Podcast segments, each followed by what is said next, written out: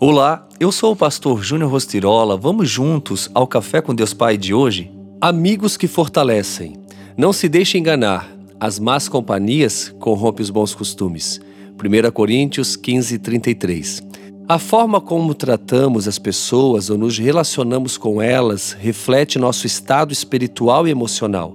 Não existe vida bem-sucedida se os seus relacionamentos interpessoais não forem formados por pessoas saudáveis, porque somos frutos diretos dos nossos relacionamentos e do meio no qual estamos inseridos. Com quem você se relaciona diz mais sobre você do que você imagina. É possível realizar um diagnóstico de uma pessoa simplesmente com base em seus relacionamentos. Pessoas saudáveis investem em relacionamentos saudáveis.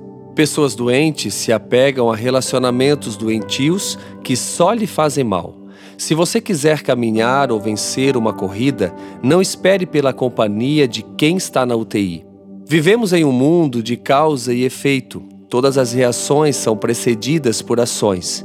Por isso, as nossas declarações são poderosas. E as palavras podem tornar material aquilo que só existia no mundo das ideias.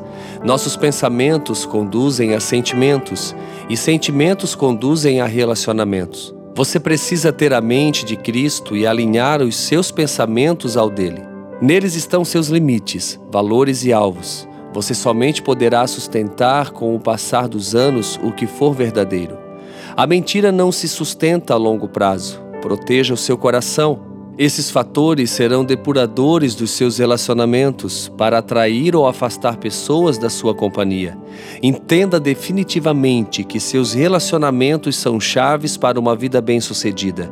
Então, escolha com sabedoria com quem caminhar. Acaso seria o tipo de pessoa que estaria ao lado de Jesus no dia a dia?